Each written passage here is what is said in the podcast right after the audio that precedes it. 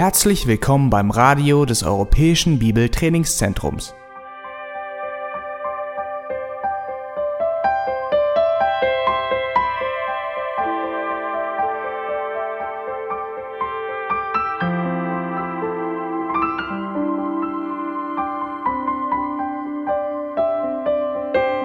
Unser Anliegen ist, dass der folgende Vortrag Sie zum Dienst für unseren Herrn Jesus Christus ermutigt.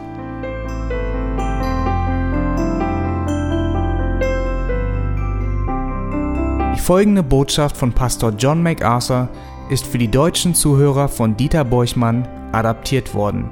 Diese Botschaft wird mit der Genehmigung von Grace to You im EBDC Radio gesendet.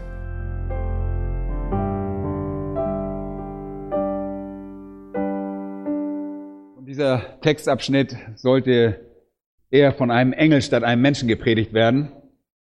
Denn selbst der beste Mensch mit den besten Gaben und den besten Werkzeugen hätte Mühe, diesen tiefgründigen und bedeutsamen, weitreichenden Versen gerecht zu werden. Wir werden also zusammen einen schwachen Versuch unternehmen, etwas von dem Kern dessen zu erfahren, was in diesem großartigen Text aus dem Herzen des Apostel Paulus durchscheint. Wenn wir diesen Versen sechs bis acht einen Titel verleihen sollten, dann würde sicherlich die triumphale Grabinschrift des Paulus sehr treffend dafür sein. Die triumphale Grabinschrift des Paulus. Hier schreibt Paulus im gewissen Sinne ein Kommentar über sein eigenes Leben. Und er fasst sein Leben zusammen. Vergangenheit, Gegenwart und Zukunft. Und er tut das mit so wenigen Worten, wie das nur bei einem Autor möglich ist, der vom Heiligen Geist inspiriert wurde. Er drückt in sehr wenig ausgewählten Worten sehr viel Wahrheit aus. Die Betrachtung seines Lebens, als er gewissermaßen sein letztes Kapitel über seine Geschichte schreibt, wird für uns nicht nur Geschichte seines Triumphs, sondern zu einem Vorbild des Triumphs. Nicht nur die Geschichte eines Mannes, sondern die Motivation für alle Menschen. Was wir in Paulus sehen, das triumphale Ende seines Lebens, das dem Dienst gewidmet war, sollte unser aller Herzenswunsch sein. Wenn wir uns dieser Textstelle zuwenden, nehmen wir also nicht nur Paulus unter die Lupe, sondern uns selbst. Und obwohl es danach noch einige wichtige Verse gibt oder wenige Verse gibt in Kapitel 4, Bruchstücke und Details, die sich auf die gegenwärtige Situation von Paulus im Hinblick auf Timotheus beziehen, sind es die Verse 6 bis 8, die in Wirklichkeit den abschließenden Kommentar über sein eigenes Leben darstellen. Sie erfassen das Wesen seiner eigenen Grabinschrift. Eine Sache, die man als Pastor immer wieder feststellt, ist, dass die letzten Worte Sterbender in der Regel wirklich ungeheuchelt sind. Wenn Menschen einen letzten Blick auf ihr Leben werfen, bevor sie sterben, sind ihre Herzen in der Regel offen und bloßgelegt. Wenn wir hören könnten, was in diesen letzten Momenten gesagt wird, könnten wir oft verstehen, wie sie den ganzen Sinn ihres Lebens betrachten. Hört einmal dazu die letzten Worte von Talleyrand, dem berühmten französischen Staatsmann und Diplomat. Ich glaube, der Paul sagte mir gestern, würde auch Außenminister gewesen sein unter Napoleons Zeiten. Er schrieb diesen Worte auf ein Stück Papier und hinterließ sie auf seinen Nachtisch, bevor sein Leben verebbte. Er schrieb, Zitat, Siehe, 83 Jahre sind vergangen. Welch Sorgen, welche Erregung, welche Ängste, welch Groll, welch traurige Komplikation. Und all das brachte nichts als große Ermüdung des Verstandes und des Leibes und ein tief sitzendes Gefühl der Entmutigung in Bezug auf die Zukunft und der Abscheu in Bezug auf die Vergangenheit. Zitat Ende. Napoleon sagte von sich selbst, der Kaiser stirbt, von allen verlassen, auf diesem schrecklichen Felsen, sein Todeskampf ist furchtbar. Zitat Ende. Sir Thomas Scott, der frühere Präsident des englischen Oberhauses, sagte, bis zu diesem Augenblick dachte ich, es gebe weder Gott noch die Hölle. Jetzt weiß und fühle ich, dass es beide gibt. Und ich bin dem Verderben ausgeliefert durch das gerechte Urteil des Allmächtigen. Zitat Ende. Und das sind nur ein paar Illustrationen von einer wirklich langen Liste von Menschen, die dem Tod als etwas Tragischem entgegensahen. Andererseits haben wir Paulus, der dem Tod voller Triumph entgegensah. Nun hört euch einmal seine Worte an, die in Vers 6 beginnen. Denn ich werde schon geopfert und die Zeit meines Aufbruchs ist nahe. Ich habe den guten Kampf gekämpft, den Lauf vollendet, den Glauben bewahrt. Von nun an liegt für mich die Krone der Gerechtigkeit bereit, die mir der Herr, der gerechte Richter, an jenem Tag zuerkennen wird. Nicht aber mir allein, sondern auch allen, die seine Erscheinung liebgewonnen haben. Was für ein Triumph. Was für ein Triumph. Was für eine Hoffnung. Was für eine Freude. Was für ein Hochgefühl. Es ist wirklich ein Sieg. Hier sind die Worte von Gottes größtem Sklaven, der ein persönliches Zeugnis über sein Leben ablegte, stellvertretend für Jesus Christus. Sein Tod steht unmittelbar bevor. Und er weiß, dass seine derzeitige Inhaftierung unausweichlich im Märtyrertod enden wird.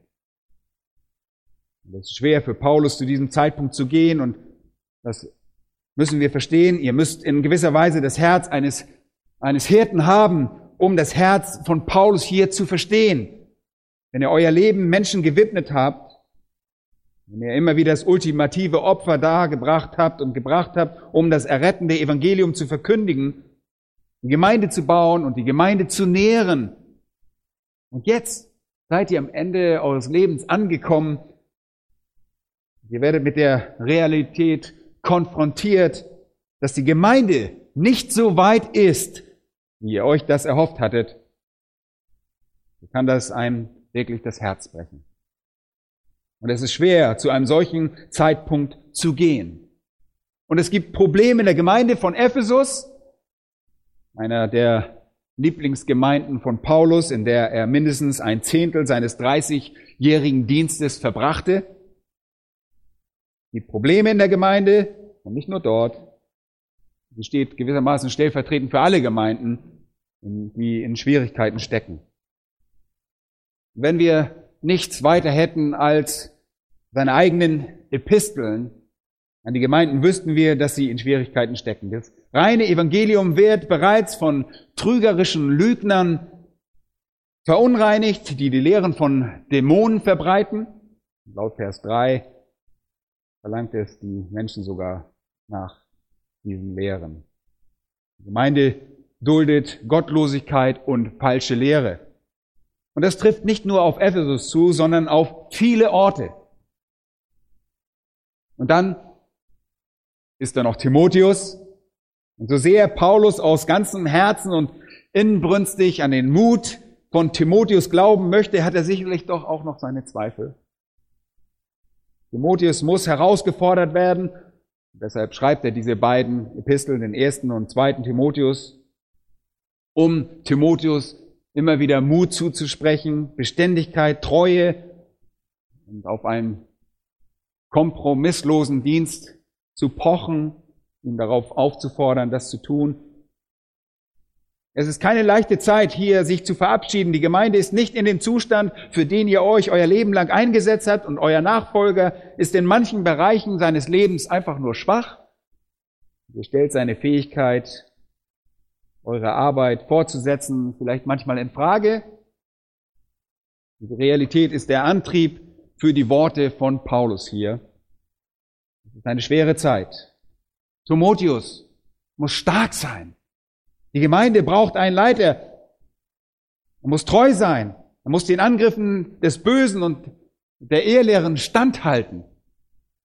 30 Jahre nach jenem Tag auf der Straße nach Damaskus legt Paulus seine Waffen nieder, damit Timotheus sie aufnehmen kann. Und es ist ein entscheidender Zeitpunkt im Leben der Gemeinde. In einem letzten Versuch, Timotheus zu Treue aufzurufen, zeigt Paulus ihm, wie er sein gesamtes eigenes Leben zusammenfasst. Ich glaube, er verfolgt damit zwei Ziele. Erstens sagt er meiner Meinung nach, Timotheus, ich hoffe und bete, dass auch du so das Ende deines Lebens erreichen kannst. Ich hoffe, du kannst das Ende deines Lebens erreichen mit dem Gefühl, siegreich gewesen zu sein und triumphieren zu können. Obwohl es nicht so sein wird, wie du es dir wünschen wirst, kannst du doch am Lebensende immer noch siegreich sein. Das ist erstaunlich, dass es hier eine beredsame Stille gibt gibt hier eine ruhige Zuversicht. Und der Ton ist gewissermaßen triumphierend. Obwohl Paulus angesichts des Zustandes der Gemeinde leidet und die Stärke von Timotheus wirklich in Frage stellt. Und er sieht seinen Tod triumphierend entgegen. Und er impliziert hier in seinen Worten an Timotheus, O Timotheus, ich hoffe, dein Ende wird auch so sein. Aber darüber hinaus sagt er noch zu Timotheus, Timotheus, allein die Tatsache, dass ich schon geopfert werde und die Zeit meines Aufbruchs nahe ist, zwingt dich, meinen Platz einzunehmen, die Verantwortung zu übernehmen und zu leiten. Und wenn du das treu tust, wirst du triumphierend an dein Lebensende kommen, ebenso wie ich. Er blickt aus drei Perspektiven auf sein Leben zurück. Vers 6 blickt er auf die Gegenwart, das Ende seines Lebens und sagt, er sei bereit. Und Vers 7 blickt er auf die Vergangenheit, den Verlauf seines Lebens und sagt, er war treu. In Vers 8 blickt er auf die Zukunft, die Krönung seines Lebens und kommentiert, dass er geehrt und belohnt werden wird. So sollte man sich vom Leben verabschieden. Und ihr fragt jetzt vielleicht, zeigt er damit nicht vielleicht seinen Hochmut? Ich glaube nicht, dass er hier wirklich Hochmut ausdrückt. Ich glaube, der Apostel Paulus wusste, dass er das, was er war, durch die Gnade Gottes war. In Kolosser Kapitel 1, Vers 29 sagt er, dafür arbeite und ringe ich. Und deutet damit an, dass er sich nach den besten Kräften bemüht. Aber er sagt auch gemäß seiner wirksamen Kraft in diesem Vers, die in mir wirkt, mit Macht. Er kannte die Quelle seiner Macht. Er schreibt das nicht sich selbst zu. Er schmückt sich nicht mit fremden Federn. Er erkennt lediglich an, dass er durch die Gnade Gottes und durch die Kraft Gottes und durch seine eigene Treue im Rahmen dieser Gnade und Kraft tätig zu sein, seinem Lebensende freudig und siegreich entgegensehen kann. Und er liefert damit Timotheus ein Vorbild und bewegt ihn dazu, einfach seinen Platz einzunehmen. Nun lass uns heute Morgen dieses erste Element betrachten, und dann nur ganz kurz das zweite. In Vers 6 diskutiert er sein gegenwärtiges Leben. Das ist also die Gegenwart. Und blickt auf das bevorstehende Ende seines Lebens und sagt, er sei bereit. Das heißt, denn ich werde schon geopfert und die Zeit meines Aufbruchs ist nahe. Und wir wollen den Vers ein bisschen auseinanderpflücken, bisschen sorgfältig betrachten, weil er sehr lehrreich ist. Die ersten beiden Worte sind sehr wichtig. Denn ich. Und das Ich wird hier betont. Es ist emphatisch. Und es wird mit Vers 5 verglichen, wo du aber stehst. Und wenn ihr diese beiden zusammensetzt, dann bekommt ihr, du aber bleibe in allen nüchtern, erdulde die Widrigkeiten, tue das Werk eines Evangelisten, richte deinen Dienst völlig aus. Warum? Denn ich werde schon geopfert. Seht ihr den Zusammenhang, wie das zusammengehört? Und die Zeit meines Aufbruchs ist nahe. Mit anderen Worten ist die Zeit meines Abschieds gekommen. Timotheus, jetzt bist du an der Reihe, die Arbeit aufzunehmen. Setze dir Prioritäten, erdulde, was du erdulden musst, tue das Werk eines Evangelisten, richte deinen Dienst völlig aus. Der Zeitpunkt dafür ist jetzt gekommen, wenn ich gehe. Das ist der Kern. Wenn du es tust, Timotheus, musst du meinen Platz einnehmen. Und ich glaube, Timotheus fällt hier in eine wunderbare elitäre Gruppe. Wenn ihr mal zurückgeht in das Alte Testament in Josua Kapitel 1 und Verse 1 und 2, lesen wir Folgendes in Josua Kapitel 1. Und es geschah nach dem Tod des Moses, des Knechtes des Herrn. Da sprach der Herr zu Josua, dem Sohn Nuns, dem Diener Moses folgendermaßen, mein Knecht Mose ist gestorben. So mache dich nun auf, ziehe über den Jordan dort, du und dieses ganze Volk in das Land, das ich ihnen geben werde, den Kindern Israels. Moses, mein Knecht, ist tot und deshalb nimmst du jetzt seinen Platz ein. Josua war der erste Nachfolger als Anführer von Gottes Volk. Oder ihr erinnert euch an die Aussage in Zweite Könige, Kapitel 2, Vers 15, da heißt es, als aber die Prophetensöhne, die bei Jericho ihm gegenüberstanden, das sahen, sprachen sie, der Geist des Elia ruht auf Elisa. Sie gingen ihm entgegen und verneigten sich vor ihm zur Erde. Der Geist des Elia ruht auf Elisa. Da sehen wir noch einen großen, großartigen Nachfolger. Der Mantel des Elia wurde Elisa umgehängt. Und hier sehen wir jetzt an unserer Stelle Timotheus, einen weiteren großen biblischen Nachfolger. Aber du, du musst all das tun, weil meine Zeit vorbei ist. Nimm meinen Platz ein. Und Paulus weiß, dass sein Tod unmittelbar bevorsteht, sein Lebensende. Da steht, seht ihr das Wort schon?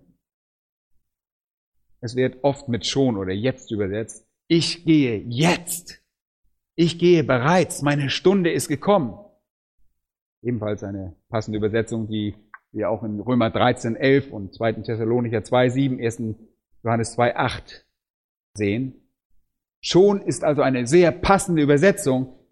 Und die bessere Übersetzung ist hier die Elberfelder. Da heißt es, ich werde bereits als Trankopfer gesprengt. Das kommt in der Schlachter 2000 nicht so zum Ausdruck. Ihr wollt wissen, was damit gemeint ist? Was meint er, dass er schon als Trankopfer gesprengt wird? Und um das zu verstehen, müssen wir zurückgehen zu den Wurzeln der Denkweise des Paulus, die natürlich aufgrund seines Judentums im Alten Testament lagen. Und schlagt einmal zusammen mit mir auf 4. Mose, Kapitel 15. 4. Mose, Kapitel 15. Ich möchte dort euch ein paar Dinge zeigen und einen Augenblick verweilen, damit ihr versteht, was Paulus hier sagt. In 4. Mose, Kapitel 15, ruft euch einmal den Hintergrund dieses Textes in Erinnerung. Die Kinder Israels wanderten durch die Wüste und sie sind unter Gottes Gericht und eine ganze Generation wird aussterben aufgrund der Sünde, die dort in Form von der Götzenanbetung und Unglauben und Mohren gegen Gott ja, geschehen ist. Eine ganze Generation, die alte Generation unter Gottes Gericht stirbt aus, eine neue Generation wächst heran. Die alte Generation wird in der Wüste sterben und die neue Generation wird in das gelobte Land einziehen. Aber es ist wirklich schwer, die Hoffnung auf das gelobte Land in solchen Momenten zu bewahren. Es ist schwer, eine wirklich klare Schau dafür zu haben, während ihr scheinbar endlos 40 Jahre lang durch die Wüste reist. Also beginnt Gott hier in Kapitel 15 ihnen Hoffnung zu geben, indem er ihnen ein paar Opfergesetze gibt, die sie einhalten müssen, wenn sie in das Land kommen. Er richtet ihre Herzen auf den Besitz des Landes aus. Er veranlasst sie darüber nachzudenken, wie es sein wird, wenn sie in das Land kommen werden, das Gott ihnen geben wird. Und da heißt es in Vers 1, und der Herr redete zu Mose und sprach, rede mit den Kindern Israels und spricht zu ihnen, wenn ihr in das Land kommt, das sie euch zum Wohnsitz geben will und ihr dem Herrn ein Feueropfer bringen wollt, es sei ein Brandopfer oder Schlachtopfer, um ein besonderes Gelübde zu erfüllen, oder ein freiwilliges Opfer oder ein eure Festopfer, die ihr dem Herrn zum lieblichen Geruch darbringt, von Rindern oder von Schafen. Gott sagt, wenn ihr in das Land kommt, möchte ich, dass ihr euch angewöhnt, Opfer darzubringen.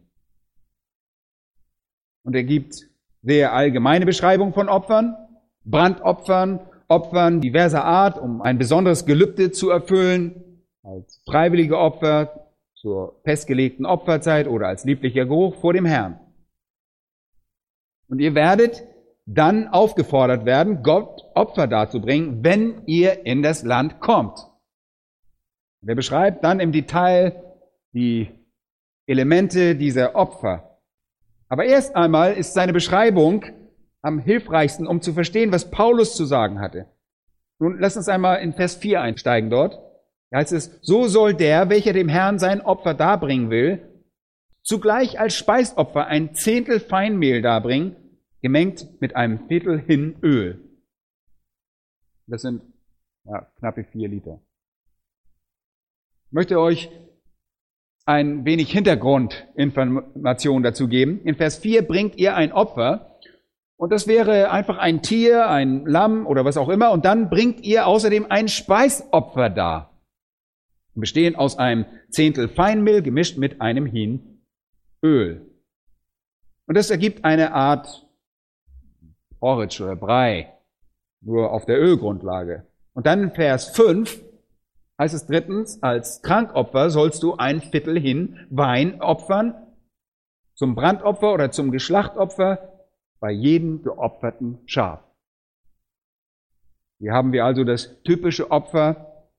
Hier bringt ein Lamm als ein Brandopfer dar, welches komplett auf dem Altar verzehrt wird. Nichts davon nimmt der Priester, und das symbolisiert totale Hingabe, totales Opfer, und dann bringt sie ein Speisopfer dar und schließlich am Ende ein Trankopfer, das über dem zuvor erwähnten Opfer ausgegossen wird.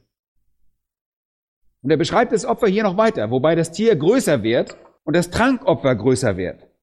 Weil wenn nämlich ein Witter geopfert wird, bereitet man ein Speisopfer mit zwei Zehntel Fein Mehl gemengt mit einem Drittel hin Öl.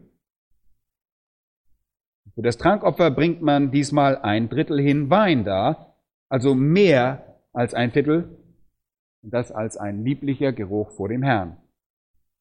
Und wenn ihr dann ein Stier als ein Brandopfer, Sie sehen also, Tiere werden immer größer, darbringt, um ein Gelübde zu erfüllen, oder als ein Friedensopfer vor den Herrn, sollt ihr zum Stieropfer ein Speisopfer darbringen aus drei Zehntel Feinmehl, gemengt mit einem halben Hin Öl. Und ihr sollt Trankopfer ein halbes Hin Ölwein darbringen, als Feueropfer für den Herrn zum lieblichen Geruch.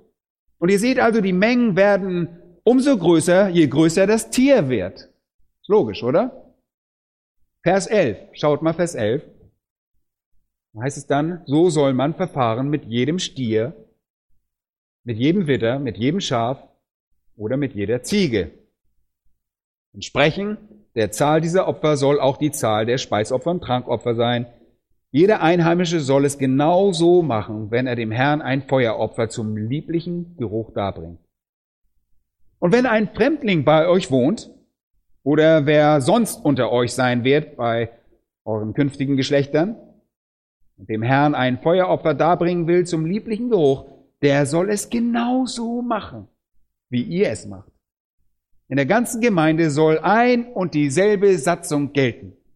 Für euch und für den Fremdling eine ewige Satzung soll das sein. Für eure künftigen Geschlechter. Wie ihr, so soll auch der Fremdling sein vor dem Herrn.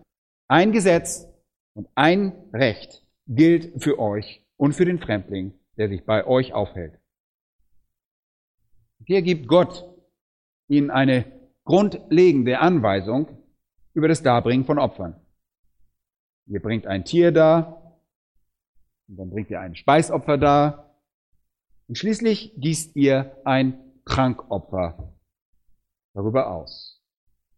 Und das Trankopfer konnte man gewissermaßen als den Schlussstein des Opfers ansehen. Er war der letzte Faktor beim Opfern, der letzte Akt des Opferns und auch das Trankopfer wurde voll und ganz geopfert. Nichts davon wurde vom Priester getrunken, Es wurde ganz und gar auf den Altar gegossen. Jedes Brandopfer diente ganz und gar der Opferhandlung, ebenso wie das darauffolgende Speis- und Trankopfer. Und das sollte für alle Menschen gelten, ob sie nun Israeliten oder Fremdlinge waren. Es galt für alle kommenden Generationen von Gottes Kindern. Für alle. Lass uns das im Hinterkopf behalten, wenn wir jetzt zurück zu 2. Timotheus gehen. Und ich glaube, Paulus hat das genau im Hinterkopf. Er sagt einfach, denn ich werde schon geopfert, wörtlich oder besser gesagt, denn ich werde schon als Trankopfer gesprengt, wie es die Elberfelder, die revidierte Elberfelder übersetzt.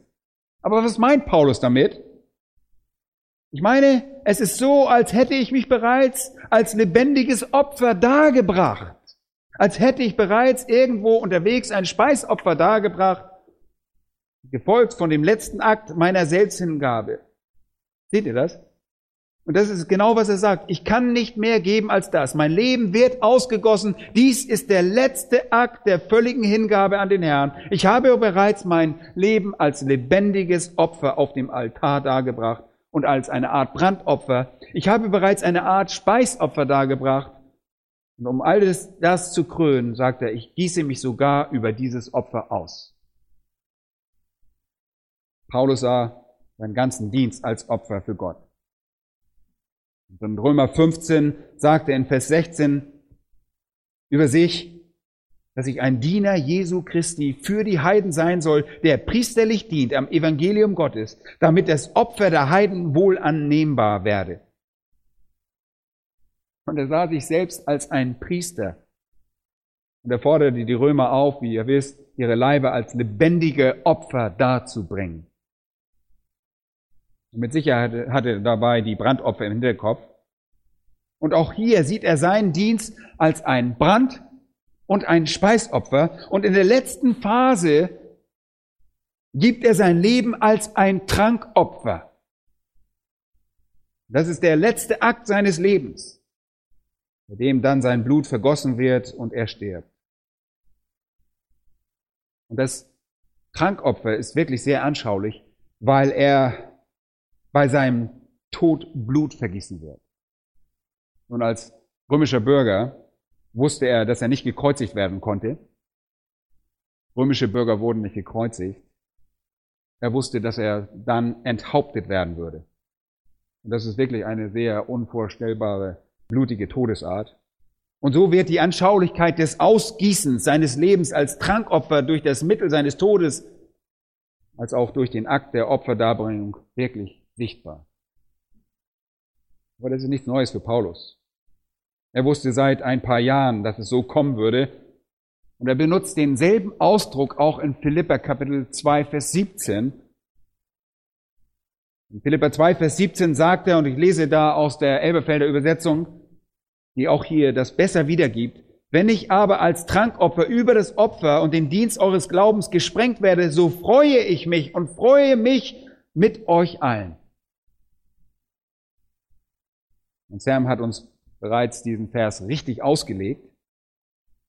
In anderen Worten sagt Paulus zu den Philippern, mein Dienst gleicht einem Trankopfer, das über den Dienst eures Glaubens ausgegossen wird.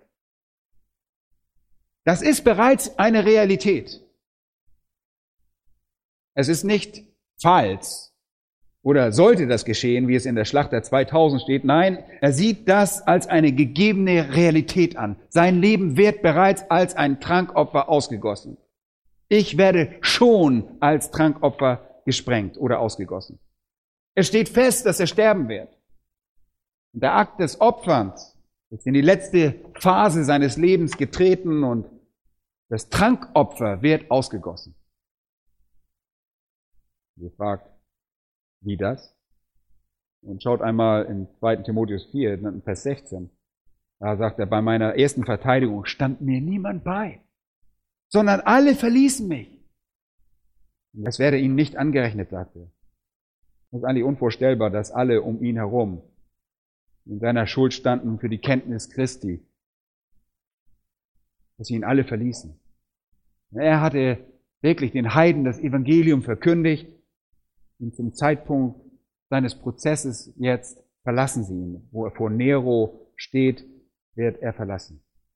Und bei seiner ersten Verteidigung, aufgrund derer er jetzt natürlich inhaftiert war, unterstützt ihn niemand. Niemand verteidigt ihn, alle hatten Angst, alle verließen ihn, alle ließen ihn alleine vor Nero erscheinen und infolgedessen war er jetzt im Gefängnis und wartete darauf, zwecks Urteilsverkündigung wieder vor Nero zu erscheinen und enthauptet zu werden. Was für eine unvorstellbare Undankbarkeit.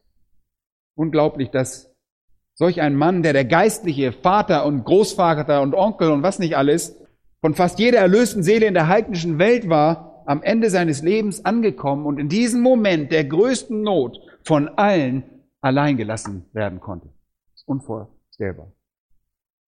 Aber das war, und er warf es ihm nicht vor. Es werde ihm nicht angerechnet, sagte er. Und dann sagt er fast nachdenklich in Vers 17, der Herr aber stand mir bei und stärkte mich. Und am Ende von Vers 17, ich wurde erlöst aus dem Rachen des Löwen. Sie steckten mich ins Gefängnis, statt mich zu töten. Und in Vers 18 sagt er zuversichtlich, der Herr wird mich auch von jedem boshaften Werk erlösen und mich in sein himmlisches Reich retten. Ihm sei die Ehre von Ewigkeit zu Ewigkeit. Amen. Leute, es gibt keine Verbitterung bei Paulus. Keine Verbitterung, obwohl er von den Leuten verlassen wurde, die die Nutznießer wirklich seines Opfers waren. Während also die Gegenwart betrachtete, wurde er bereits als ein Trankopfer ausgegossen. Er hatte keine Verteidigung. Er war inhaftiert und wartete auf das abschließende Urteil. Niemand war gekommen, um ihn vor Nero zu verteidigen. Und sein Blut sollte bald vergossen werden, als eine Art symbolisches Trankopfer, als letzter Akt seiner Aufopferung.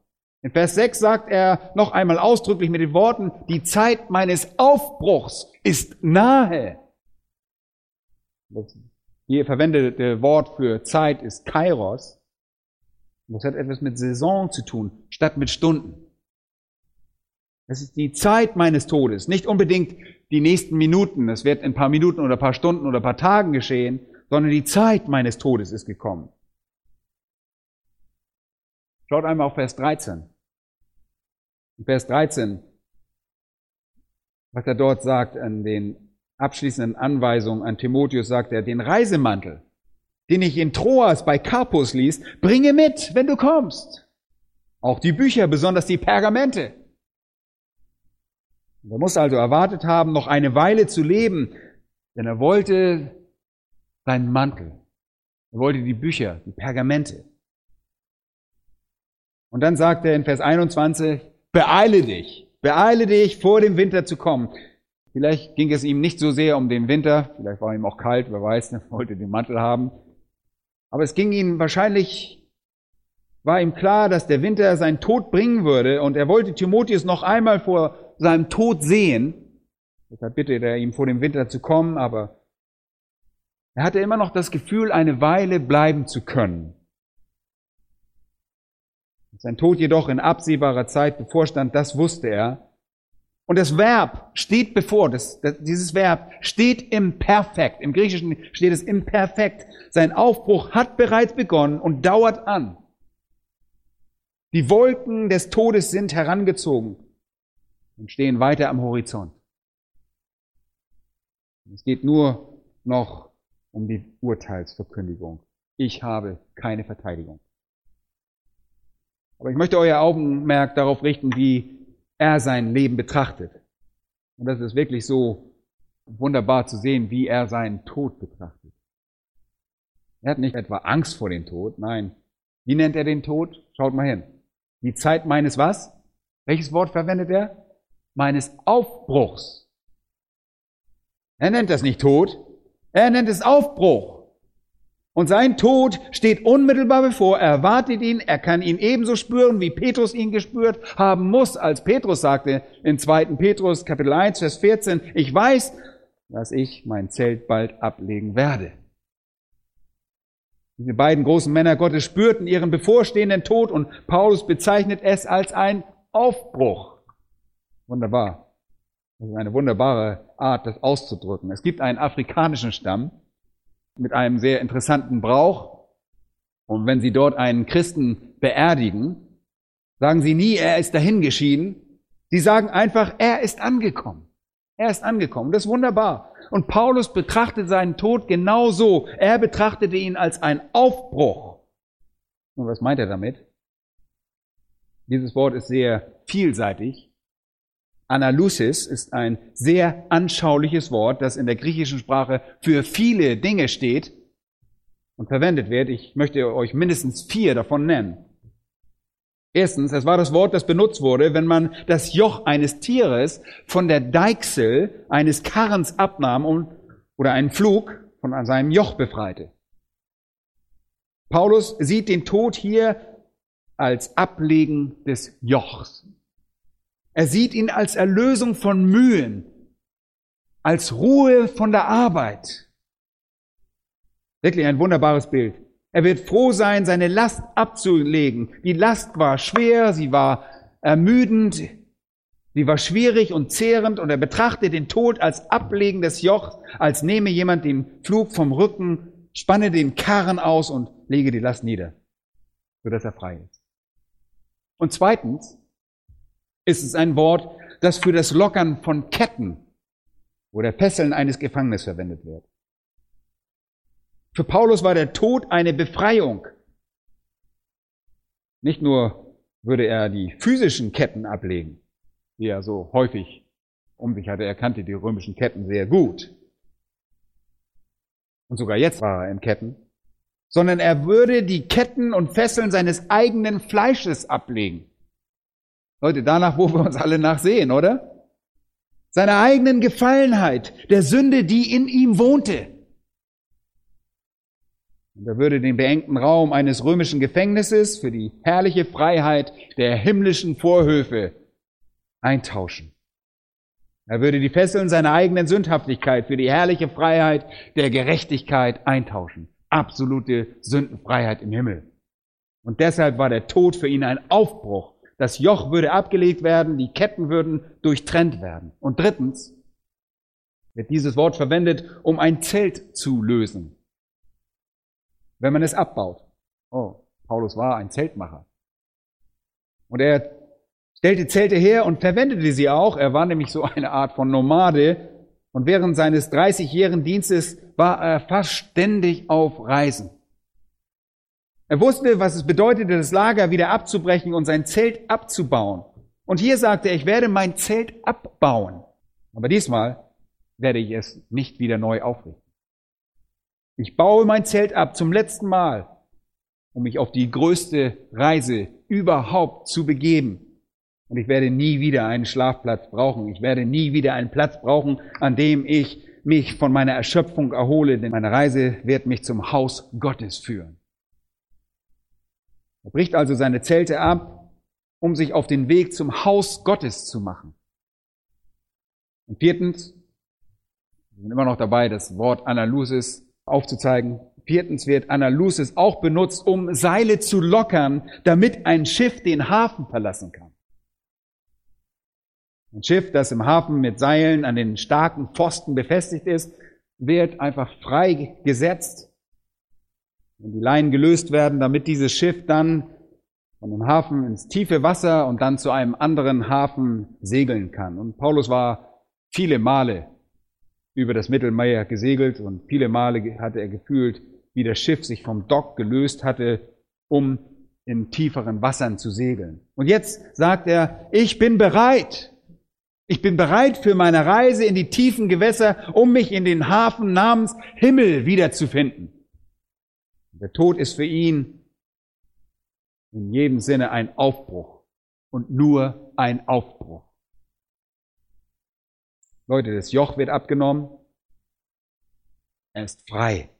Die Ketten werden gelöst, er ist frei. Die Zelte werden zum letzten Mal abgebrochen und er wird für immer im Haus des Vaters wohnen. Und das Schiff verlässt das Dock, damit es ihn ans Ufer des himmlischen Hafens bringen kann. Leute, was für eine wunderbare Perspektive des Todes. Eine wirklich siegreiche und eine herrliche Perspektive. Für den Christen bedeutet der Tod einfach, die Last abzulegen und zu ruhen. Der Tod bedeutet, die Fesseln abzulegen, um frei zu sein. Der Tod bedeutet, das Lager abzubrechen, um eine Residenz, um einen himmlischen Ort zu errichten. Der Tod bedeutet, die Segeln zu setzen und die Leinen dieser Welt zu lösen, um vor dem Angesicht Gottes zu landen. Er sollte da den Tod noch fürchten. Paulus stirbt nicht wie ein Napoleon. Er stirbt nicht wie ein Sir Thomas Scott oder irgendjemand anders, der nicht an Christus glaubt. Aber es gibt hier noch eine weitere Anmerkung, die hier gemacht werden muss, nämlich, dass Paulus seinen Tod wahrscheinlich ähnlich betrachtete, wie es unser Herr Jesus Christus auch tat. Er sagte, niemand nimmt mein Leben von mir, sondern ich lasse es von mir. Dass Jesus das sagt. Und ich glaube, Paulus bestätigte hier, dass auch in seinem Fall niemand sein Leben von ihm nahm. Er lässt es von sich aus. Ein wunderbarer Gedanke. Ihr fragt, wie tut er das denn? Wieso lässt er das von sich aus? Stand ihm nicht die Hinrichtung bevor? Doch, das stand ihm bevor. Aber er hätte sich entscheiden können, einen Kompromiss einzugehen. Er hätte nur sagen können, was dem Kaiser gefällt.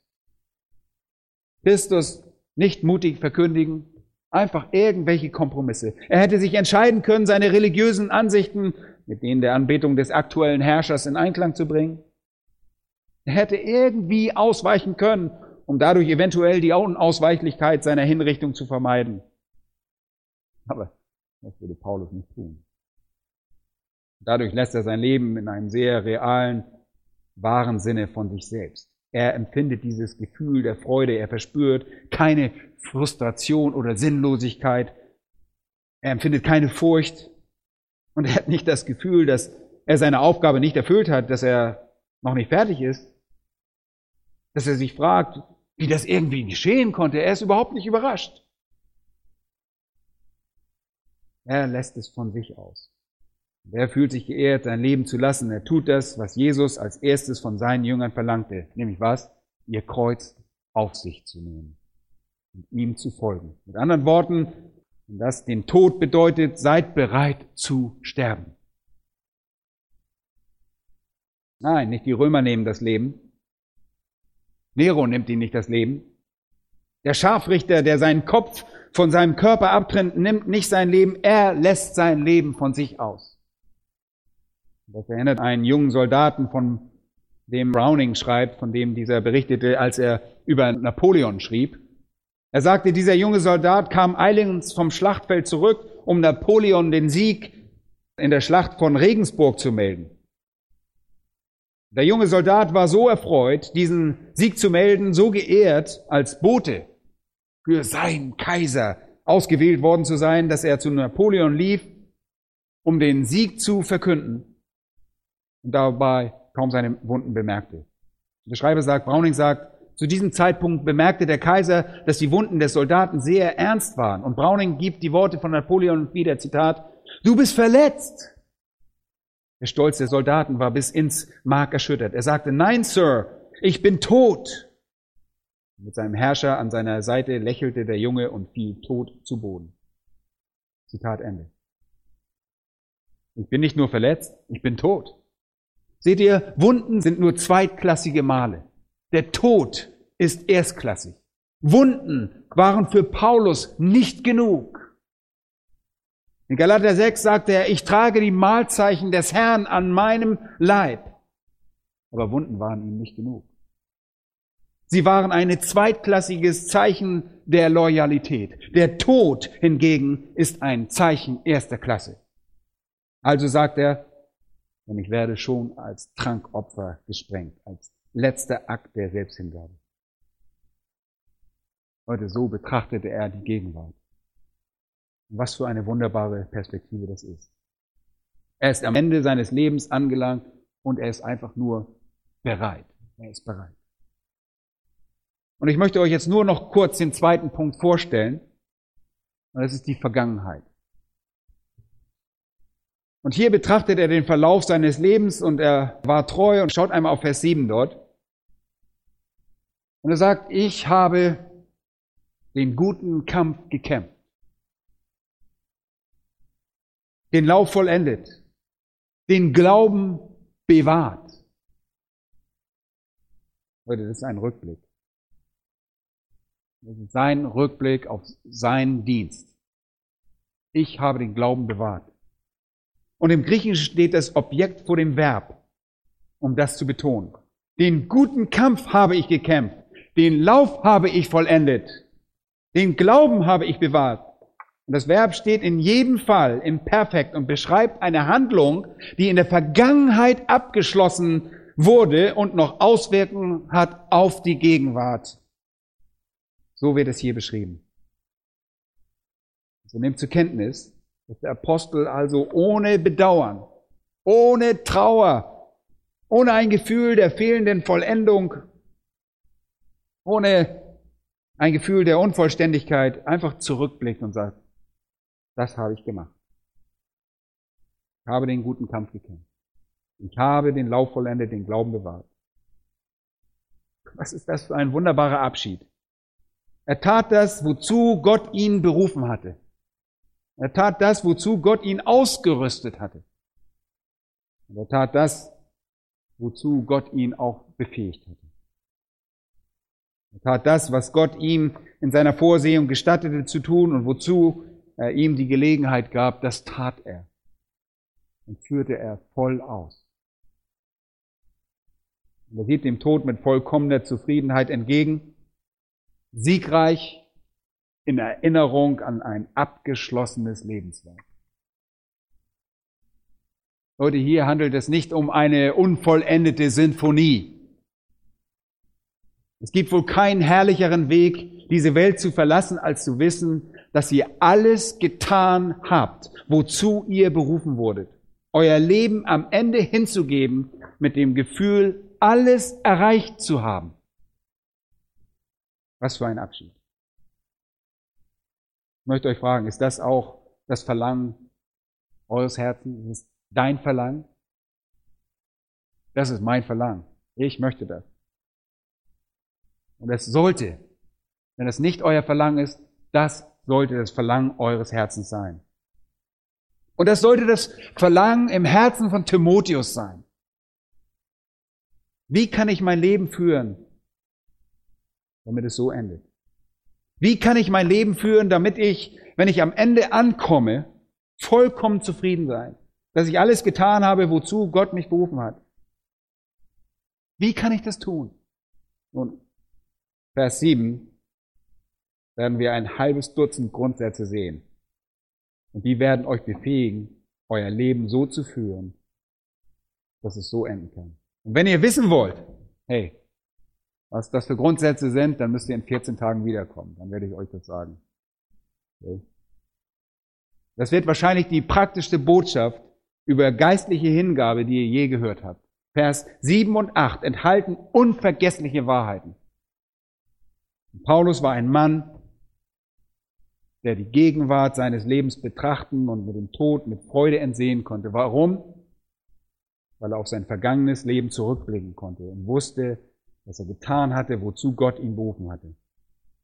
Leute, so sollte man leben. So solltet ihr leben. So sollte ich.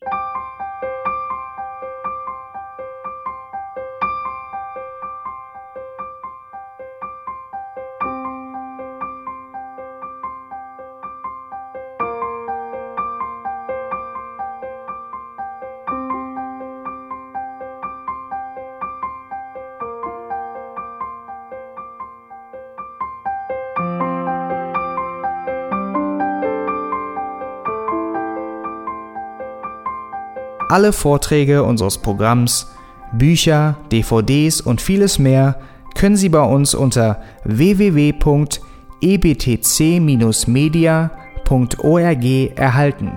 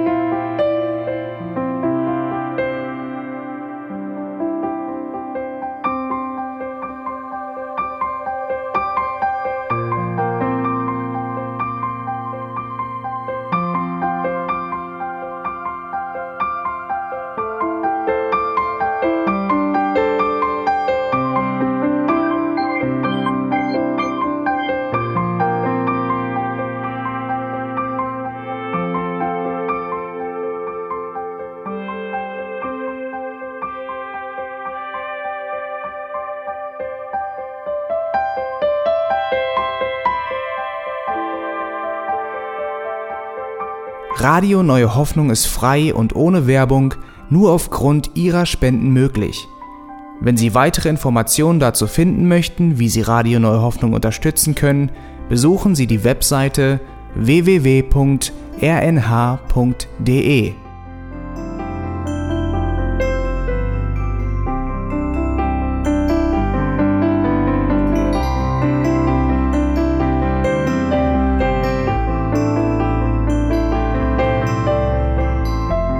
Sendezeiten des EBTC sind Montag, Mittwoch, Freitag und Samstag jeweils von 10 bis 11 Uhr.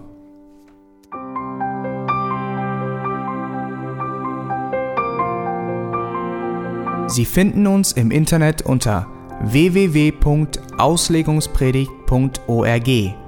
Eine E-Mail können Sie uns senden an radio@auslegungspredigt.org.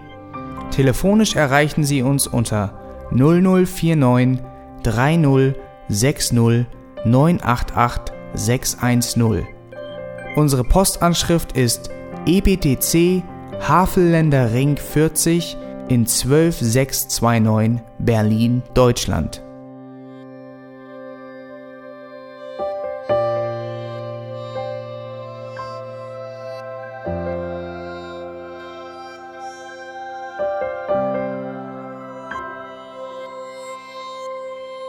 Auf Wiedersehen und bis zum nächsten Mal beim EBTC Radio.